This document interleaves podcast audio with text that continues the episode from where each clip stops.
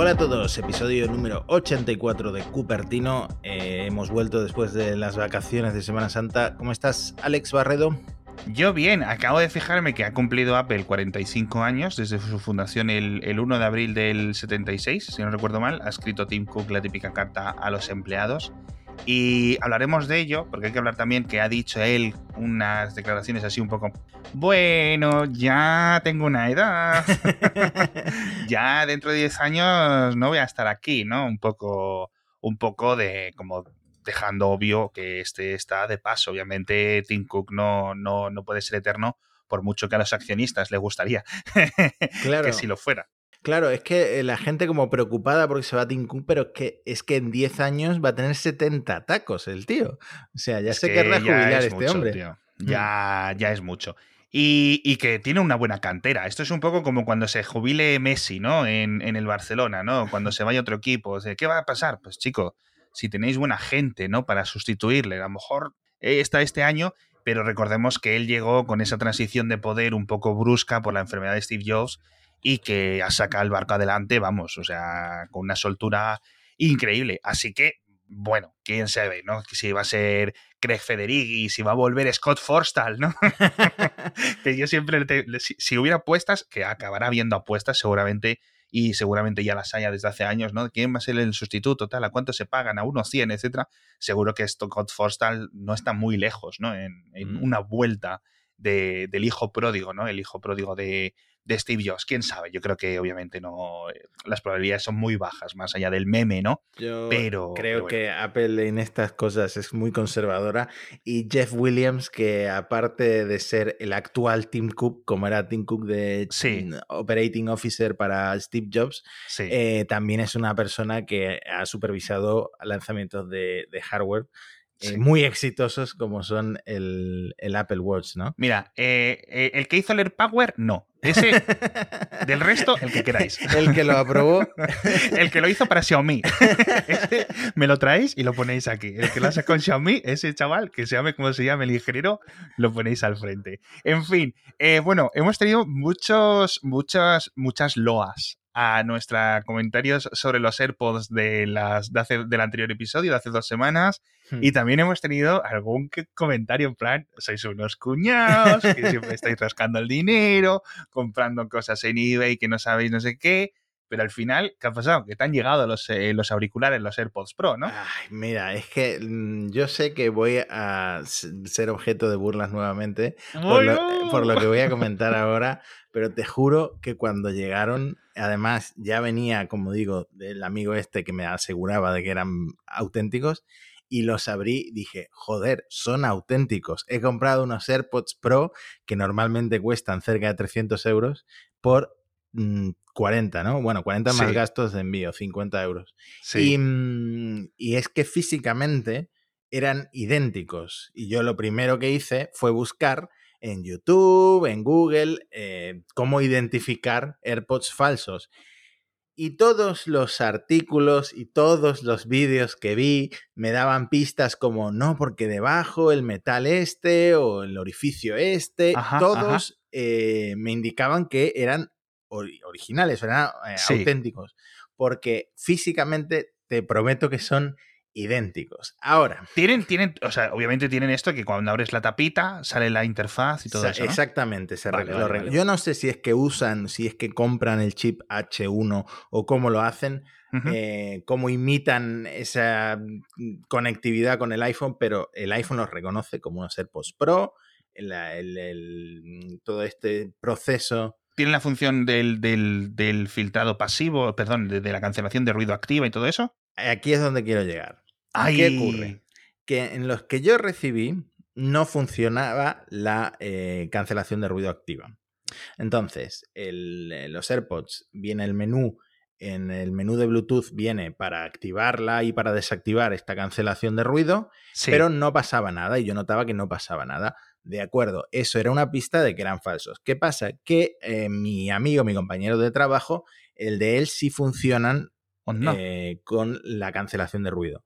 Entonces, eso mm, me, me- me- me ponía un poco en duda, porque como yo los compré reacondicionado, pensé, pues a lo mejor los devolvieron a Apple por esto, porque claro, tú buscabas el número Sí. de serie que venía en la cajita y en Apple aparecía como que era un número de serie devuelto. Un número de serie original que había de, un, de unos AirPods que habían sido devueltos a Apple. Entonces yo pensé, joder, pues será por aquí la cosa, que sean originales pero sean recondicionados. Pero entonces me puse a investigar más y me di cuenta de que interferían con el Apple Watch. O sea, la conexión Bluetooth del Apple Watch interfería con estos AirPods.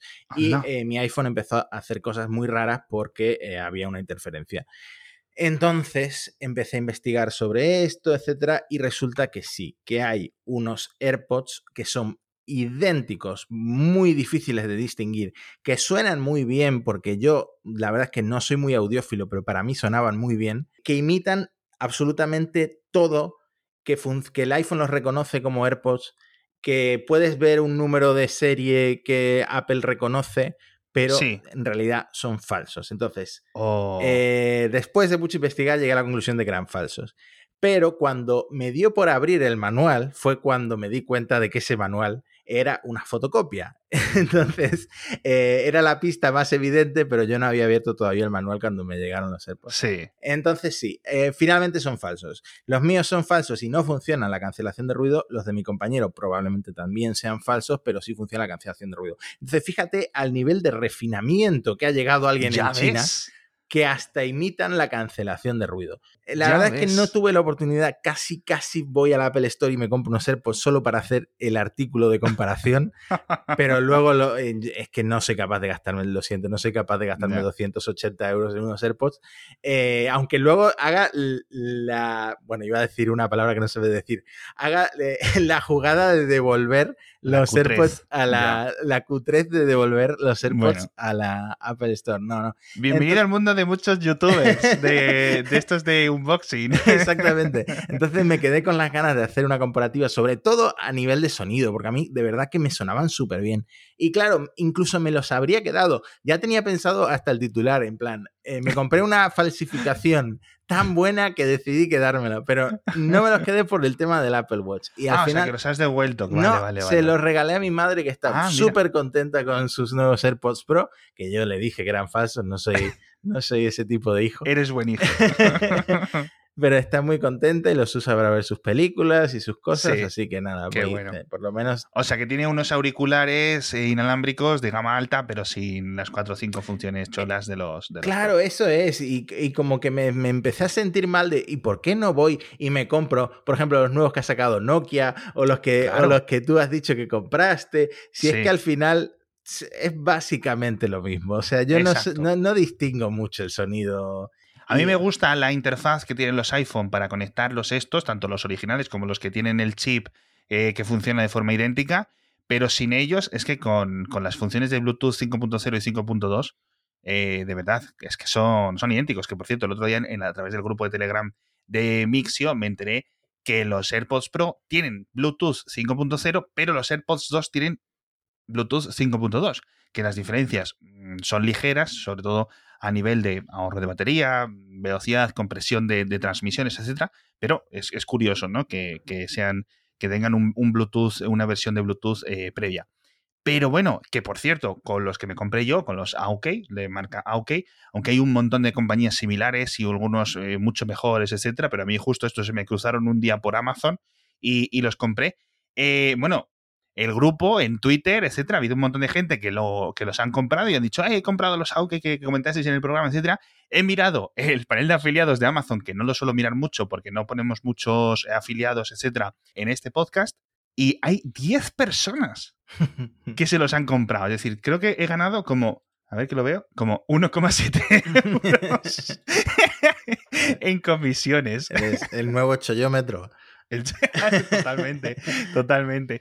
Pues fíjate, y yo tengo otra historia con, los auriculares estos de eBay, porque otro día de esto, que, no te duermes, que no te duermes, estás mirando el móvil, dando vueltas por un lado para otro, y estaba metiéndome en eBay, mirando unas luces, mirando unas cámaras, mirando un montón de cosas, y me dio por mirar los, los AirPods estos, y como a las cuatro y media de la mañana, unos AirPods Pro, también, porque es que es fascinante, porque tú los ves y, tienes un montón de cosas de los AirPods 2, de los AirPods originales, de los AirPods Pro, en plan, eh, reacondicionado, reacondicionado, reacondicionado, todos desde Reino Unido, Hmm. todos específicamente desde Reino Unido, que por ejemplo, una cosa muy chula de eBay es que puedes comprar cosas en Alemania directamente, sin ningún tipo de impuestos extra y nada, porque estamos dentro de la Unión Europea y todo eso, y hay un montón de material eh, de gadgets y de electrónica que puedes comprar a buenos precios eh, en, de vendedores de Alemania. Pero esto todo, todo, todo, todo, todo, todo me daba mala espina porque estuviera en Reino Unido.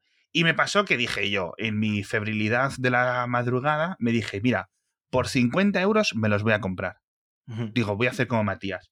Eh, le di el botón de comprar, eh, se paga por PayPal, no sé qué, y no pienso más. Y al día siguiente, cuando digo a ver si, si lo ha enviado ya tal, me, veo en el correo que tengo un email de pago rechazado. ¿Vale? Le pregunto, digo, bueno, yo qué sé, digo, pues mira, casi que mejor, ¿no? Me devuelve el dinero automáticamente y digo, casi que mejor, no me meto en jaleos de porque ya tengo unos auriculares ahora, no quiero mirar más. Y le pregunto, le pongo un mensaje al contacto, ¿eh? oye, ¿por qué me has eh, contestado? Y me dice, y me dice, demasiados pedidos a España. Así que yo sospecho que la has liado. le, has, destapado una orden, ¿no? ¿Cómo se dice? Una, una, una estafa eh, internacional de AirPods eh, falsificados. Pero te, aseguro que la persona más dolida en todo no soy yo, no son los que van a comprar los AirPods estos falsos, sino que es mi amigo que estaba convencido, estaba absolutamente convencido de que eran reales porque el iPhone lo reconocía, porque funcionaba la cancelación de ruido. Es impresionante, te lo juro que es para, para hacerles un monumento al que sea que los haya falsificado. No sé si usan componentes originales, no sé cuál es el secreto, pero la verdad es que es impresionante. Y ya, el detalle de que funcione el, número de serie, que además he leído que hay algunos en los que funciona no solo de esto ha sido devuelto, sino que te sale en verde de que es un número de serie correcto. La verdad es que yo ya no sé ni cómo lo hacen. Así que nada, increíble lo que se mueve por eBay y por todas partes realmente. Y dos cosas nuevas, siguiendo con el tema de los AirPods, que, que, y ya acabamos, ya acabamos, pero tenemos dos cosas interesantes que comentar, porque el principal problema es que las baterías se degradan y, claro, se quedan inutilizadas. Entonces yo, de los cuatro que había tenido, eh, lo hemos comentado aquí, estoy cansado ya de pagar por los AirPods y por eso he cogido, digo, bueno, pues si me duran seis meses estos OK, por 15 euros, pues sinceramente, me, valen la pena. Y es un buen fabricante de accesorios y todo eso. Resulta que te puedes comprar también eh, baterías sueltas, igual que cuando se te gastan las de tu iPhone, las de tu iPod, etcétera, las puedes cambiar tú en tu casa con un poco de maña y algún tutorial de YouTube. Puedes hacer lo mismo con los AirPods, que yo pensaba que era mucho, mucho más difícil. Es difícil, sigue siendo difícil, pero te puedes comprar baterías tanto para los auriculares como para la cajita, ¿vale? y con un. en unos 2-3 minutos de intentar forcejear, etcétera, porque la verdad es que es complicado, puedes cambiarlo tú en tu casa. Eh, y me parece que son unos 10 euros. Yo los he comprado en AliExpress, nos lo recomendó un oyente, Moy, en Twitter. Le dije yo, como esto funciona, digo, te regalo una taza de Mixio. Porque mm, la verdad, voy a recuperar dos cajas de AirPods que están inutilizados en mi casa. Claro. Entonces, ¿qué ha pasado? Que me he dado cuenta, digo, se lo comento a mi mujer, digo, oye, mira, podemos resucitar los AirPods originales que nos compramos en no sé qué, porque los, los dos AirPods que tenía mi mujer se los compré yo el día uno de su lanzamiento. Es decir, que cuando salieron, yo cogí el metro corriendo, pum, pum, pum, pum, pum, pum, me fui a Sol, ¿os quedan AirPods? Sí, me quedan uno, no sé qué. Es decir, no es que yo odie los AirPods, que digo, que, me los he comprado el día cero, ambos, en, todo. Que, que, lo que pasa es que ya estoy cansado de gastar tanto dinero. Entonces, si esto funciona y lo resucito porque tienen una nueva batería que ya pues, se degradó tanto que ni cargaban, pues me, me, parece una solución para muchos oyentes que seguramente lo puedan copiar. El proceso para, para, cambiar estas baterías lo voy a dejar en las notas del episodio, pero ya digo, no es muy difícil, o sea, no es como imposible, pero sí es dificilillo, ¿vale? Sí es dificilillo. Yo creo que es mucho más fácil cambiar la batería de un iPhone que cambiar estas baterías. Y hay una empresa de no sé muy bien dónde, no sé si en, en Norteamérica o en Europa, que se llama PodSwap, que lo que te hace es este proceso, digamos, automatizado. Cuando tus AirPods ya no cargan bien, ¿vale? Se los envías y ellos te envían otros automáticamente eh, con las baterías eh, nuevas, renovadas, cambiadas por ellos. Y los que tú les has enviado, los limpian, les cambian las baterías y se lo envían al siguiente. Y me parece que cuesta como 60 dólares o algo así, el proceso, con envío incluido. Esto a mí me gusta y me parece algo que quizás debería de ofrecer Apple. Que se los envíes y que por... Porque claro, a ver, Apple te cambia la batería, pero es que me parece que te cuesta como 80 euros. Cada auricular o cambiar la batería de la caja o algo así, ¿no? Los precios eran como altísimos. Claro. Y era como, por favor, no sé qué tal, ¿no?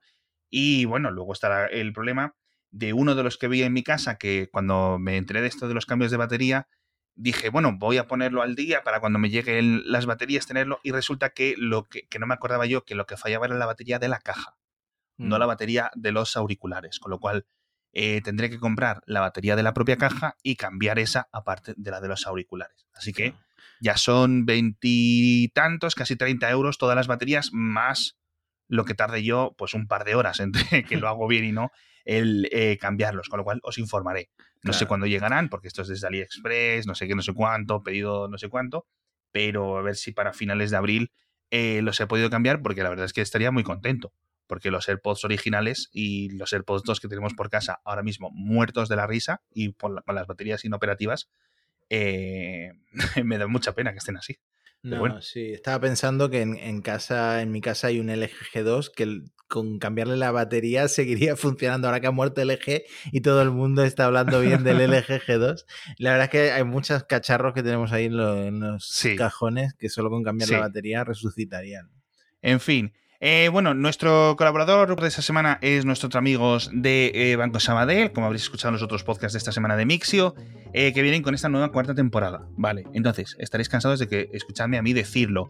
eh, pero, de verdad es que lo- lo digo con la mano en el corazón, los episodios están muy bien. A mí me da mucha envidia este podcast porque las entrevistas son muy buenas, ¿no? Y un montón de expertos y un montón de expertas con un montón de cosas que decir. ¿Que no os habéis suscrito ya en las otras veces que nos han patrocinado? Pues tenéis un montón de temporadas anteriores que escuchar. Esta es la cuarta, la tercera, la segunda y la primera tienen un montón de entrevistas hablando de todo tipo de temas, principalmente de economía, de finanzas personales, de finanzas de negocios, etcétera, pero también de tecnología, de sostenibilidad, de entretenimiento, de un montón de cosas. Simplemente os suscribís, buscáis podcast de Banco Sabadell o entráis en las notas del episodio, vais a encontrar ahí todos los episodios y por el título pues decidís cuáles os escucháis y no. Y cuesta, duran unos 10-12 minutos cada episodio, así que la verdad es que se pueden escuchar muchas entrevistas y de forma muy rápida, muy densitas, que es yo creo lo que, lo que queremos. Eh, por cierto, eh, iOS 4 14.5 debería estar a punto de caer ya, ¿no? Jo, espero que pronto, porque el tema de la mascarilla, te juro que llevo esperándolo. Yo no sé si Ah, ya va bueno, para, claro. para dos meses eh, que lo anunciaron o que lo metieron en la beta. Y es que incluso he llegado a plantearme ponerme la beta, eh, que yo ya estoy retirado de esa vida de, de beta tester, para, para que me funcione el desbloqueo de, con mascarilla, ¿no? Con el Apple Watch. No, Sí. no sé cuántos usuarios habrá con Apple Watch, eh, pero seguramente un montón les soluciona la papeleta de tener que ir desbloqueando el móvil por la calle. ¿no? Sí, la verdad es que esa función puede estar, o creo que va a estar bastante chula. Pero también anunció la gente de Apple que eh, a partir de 14.5, cada vez que establezcas o que digamos inicies o reinicies o resetees un iPhone cuando estés estableciendo iOS, tendrás que elegir qué voz quieres para tu Siri. Ya no va a elegir por defecto en España y en otros países la voz femenina, que por cierto me enteré yo que en Reino Unido la voz por defecto de Siri es la masculina Sí. aunque la puedes, la puedes cambiar luego a la femenina, igual que en otros países puedes también elegir la que, la que tú quieras. No sabía yo eso de Reino Unido. Sí, y ha coincidido que han metido cuatro voces nuevas que la sintetización de voz. Bueno, en Sí, inglés, solo en, En inglés. inglés, claro, yo no Solo sé en si. inglés. que es- que Pero- exacto. Pero, suena súper natural. Yo sé que ya en España eh, tenemos la voz eh, mejorada, ya no es la Siri aquella de los principios, Sí, de pero 2012. es que ya. esta nueva que han metido en Estados Unidos suena súper, súper, súper natural. Sí, la verdad es que está bastante, bastante chula. Así que nada, que por cierto, ¿viste la patente esta de los susurros? ¿Los susurros? No. Sí, pues es muy guay porque creo que esto lo tiene Google, en el asistente de Google, pruébalo porque tú tienes uno, eh, que es que si tú le hablas susurrando, el asistente de voz te va a devolver a ti, eh, te va a susurrar. Ajá. Esto lo hace Alexa. Yo lo que tengo son eh, Alexas, Amazon Echos y sí que lo hacen. Eh, tienes que activarlo antes para ah, que... porque te iba a decir que yo digo, yo tengo los Alexas y juraría que nunca he conseguido hacerlo. ¿Y qué tienes? ¿Que entrar en un ajuste? Eh, primero Alexa tiene que detectar que le está susurrando y entonces Sí. ya te, te dice, me parece que me está susurrando, ¿quieres que active lo, lo de hablar por susurro? Y si tú lo dices sí, Ostras. y a, pa- y a partir de entonces ya es cuando empieza a hacerlo así. Pues fíjate que yo llevo un montón de tiempo susurrándole para probarlo, porque digo, a ver si lo han puesto, pero cada 6, 8 meses, algo así, lo pruebo, y de verdad que me parece una función y pensaba que era exclusivo de los asistentes de Google. Eh, pues no sé, la verdad, yo creo que Alexa lo tiene desde hace un tiempo ya. Qué bueno, qué bueno. Bueno, pues lo ha patentado también Apple para añadirlo a su propio Siri y es una función muy, muy, muy útil, sobre todo en dos casos. Uno, cuando sea por la noche, sobre todo aquellos que tengáis niños pequeños, etcétera, no queráis que esté eso ahí dando voces, etcétera. Y por otra parte, tiene un modo, digamos, inverso, un modo a gritos, que puede funcionar muy bien para las fiestas. Cuando haya mucha gente en tu casa, etcétera, le puedes gritar a tu Siri y te va a volver a gritar a ti, ¿no? Un poco ya en plan más familiar. qué bueno, qué bueno.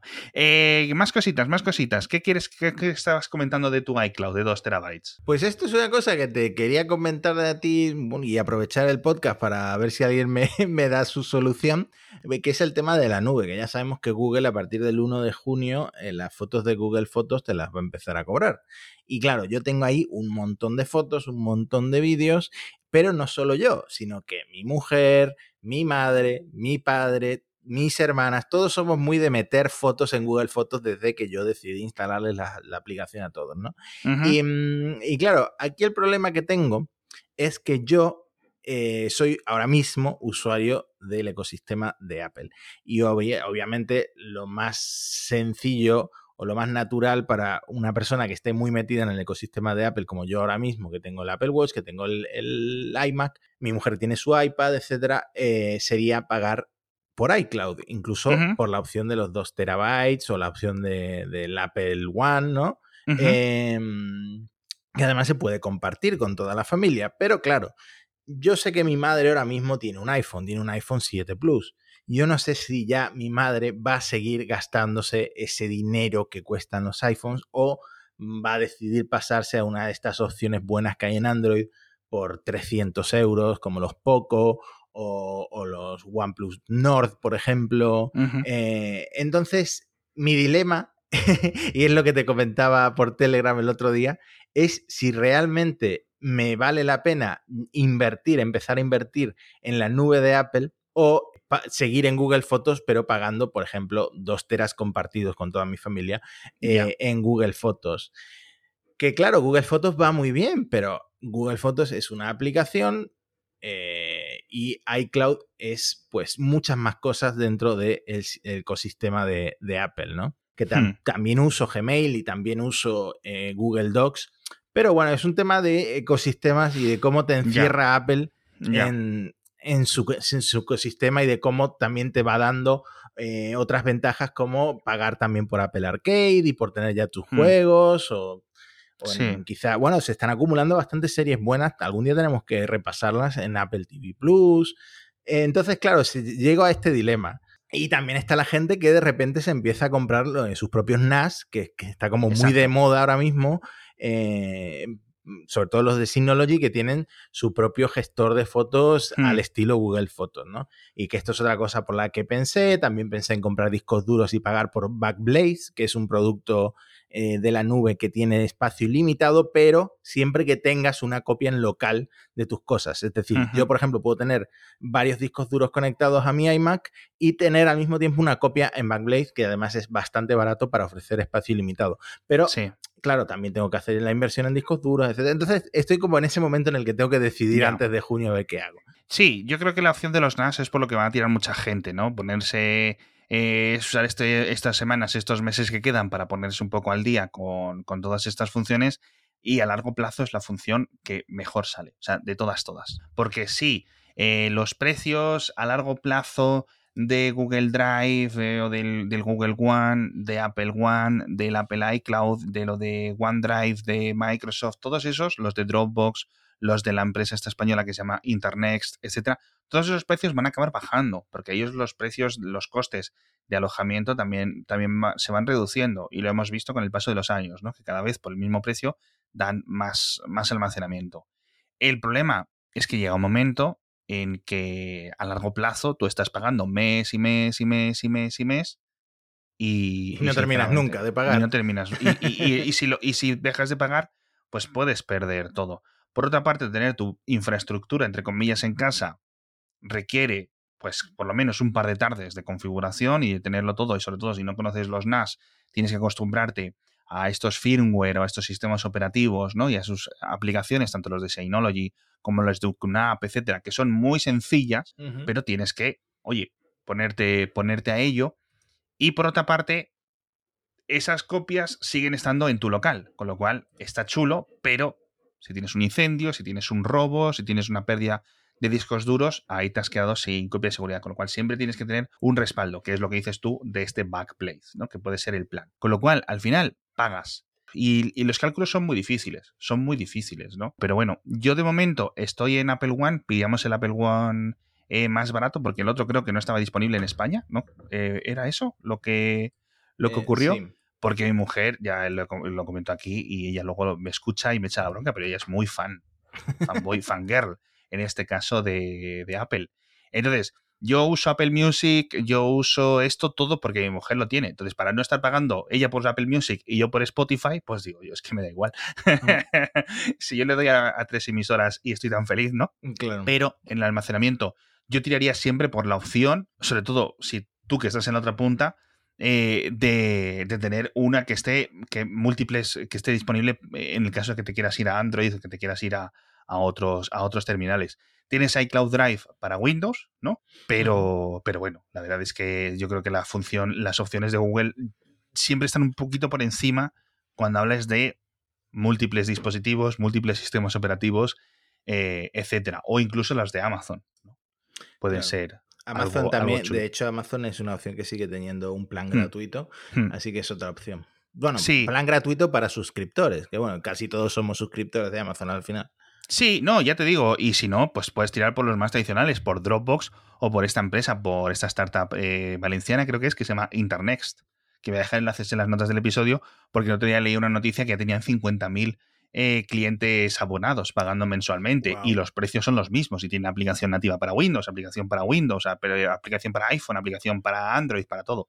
O sea que, que la verdad que si lo que quieres es tener varios teras sincronizados, eh, los precios son casi idénticos entre todas estas empresas. Mm. Así que bueno. ¿Qué más cositas? ¿Qué más cositas? Por cierto, en pues Apple One, todos los que tenemos Apple One tenemos Apple Arcade de regalo y nos han metido 180 juegos o han aumentado un montón con un montón de clásicos como por ejemplo el Fruit Ninja, el, el Minimetro, el Threes, etcétera. Estos típicos juegos que en su época costaron 2, 3, 4, 5 euros eh, comprarlo y ahora están incluidos en Apple Arcade gratis, sin anuncios, sin compras sin app y ni historias, nada, ¿no? Los han reprogramado un poco o digamos puesto la versión premium incluida dentro de, Apple Arcade.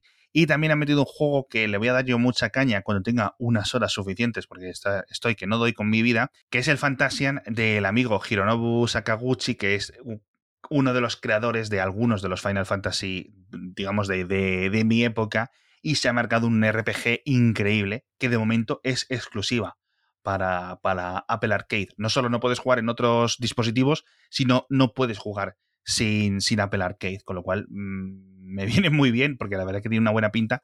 Ya digo, a ver si le puedo echar, le puedo echar enlace.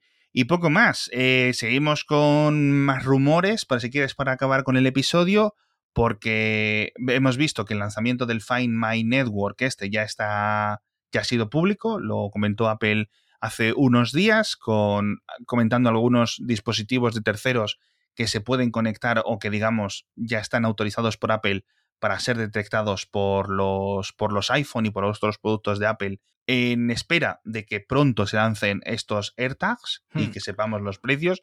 Yo creo que estamos hablando mucho, mucho, mucho de los AirTags. Cuando los lancen, vamos a ver el precio, nos vamos a asustar y Bueno, a ver, te digo la verdad, yo ahora que han lanzado lo de buscar, la aplicación de buscar con otros dispositivos terceros, ya es que empiezo a dudar que vayan a lanzarlo finalmente. O sea, quizás se estén retrasando por un tema de que no pueden producirlos, por toda esta escasez global de componentes que hay. Eh, pero te, prometo que me resulta extraño que ya hayan lanzado lo de buscar con dispositivos de terceros sin presentar los AirTags. Es que era el momento adecuado para lanzarlos, ¿no? Bueno, yo creo que a lo mejor lo anuncian para tener un poco ya todo listo. Quizás el retraso sea también incluso por las Apple Store, porque como siguen así más o menos eh, muchas cerradas, etcétera, pues no puedes hacer una demostración interesante. Y quizás haya influido un poco también lo de, lo de esta falta de componentes que dices, que dices tú, ¿sabes? Tampoco pueden pagar precios altísimos por esos componentes para un producto que debería de ser relativamente barato. A mí lo que más me interesa de todas formas es si los otros fabricantes, eh, de, los típicos fabricantes de accesorios para los iPhone, etcétera, se suben a este carro y lanzan sus propios AirTags certificados por Apple. Porque yo creo que ahí, si todo sale eh, o todo se basa en el historial que ha oído ocurriendo con otro tipo de accesorios, va a estar el precio bueno. Porque Apple a lo mejor te cobra un precio un poco más excesivo por cada una de estas, de estas chapitas que yo digo que yo creo que alguna, alguna caerá, pero bueno. Así que nada, no, hay fechas, no hay fechas, así que no, no sabemos. Eh, llevamos como dos o tres meses hablando de que ven a ver si no sé qué, a ver si esta fecha, se van pasando las fechas y no llega ninguna, ningún tipo de lanzamiento, ni nota de prensa, ni nada, así que no sabemos. ¿Es, ¿Es inminente el lanzamiento de los iMac y sobre todo de los iPad Pro y de estos AirTags? Sí. ¿Cuándo? ¿En abril? ¿En mayo? ¿En junio? No lo sabemos. Así que cuando llegue, eh, llegará. Ya he adoptado ese estilo de vida. Lo que sí tenemos fecha, y con esto nos vamos a despedir, es para la, WWDC del 7 de junio. Así que nada, en cuestión de menos de dos meses ya. Y ahí veremos iOS 15, macOS 12 hmm. y pues todas estas típicas novedades y cosas chulas que Apple Y ojo, porque todas las imágenes promocionales son Mimoji con gafas. Así que cuidado con ah, eso. Sí, sí, cuidado con eso. Sí, a ver si cuentan algo de realidad aumentada, pero, pero bueno.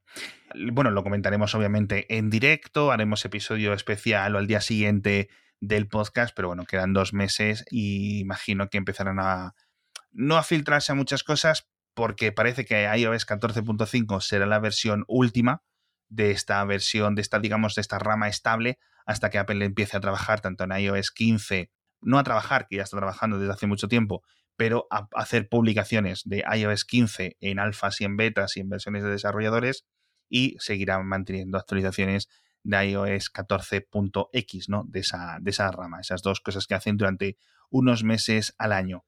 En fin, con esto nos despedimos. Eh, felicitamos a Apple por este cuadrigésimo quinto cumpleaños, creo que se dice así, y nos vemos nosotros eh, con los oyentes la semana que viene, ¿verdad? Sí, tenemos muchas cosas más que comentar todavía. Madre mía, madre mía, esta semana de vacaciones se nos ha acumulado el trabajo. en fin, nos despedimos ahora sí, nos vemos la semana que viene con más cositas. Hasta otra.